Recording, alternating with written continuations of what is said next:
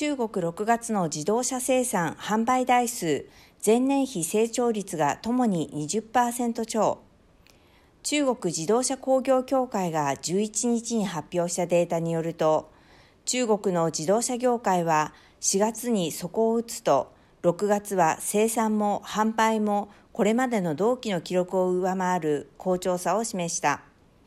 最新のデータによれば6月の生産台数は前年同期比で28.2%増の249万9000台自動車販売台数は同23.8%増の250万2000台だった。このうち乗用車はさらに生産が同43.6%増の223万9000台、販売が同41.2%増の222万2000台となっている。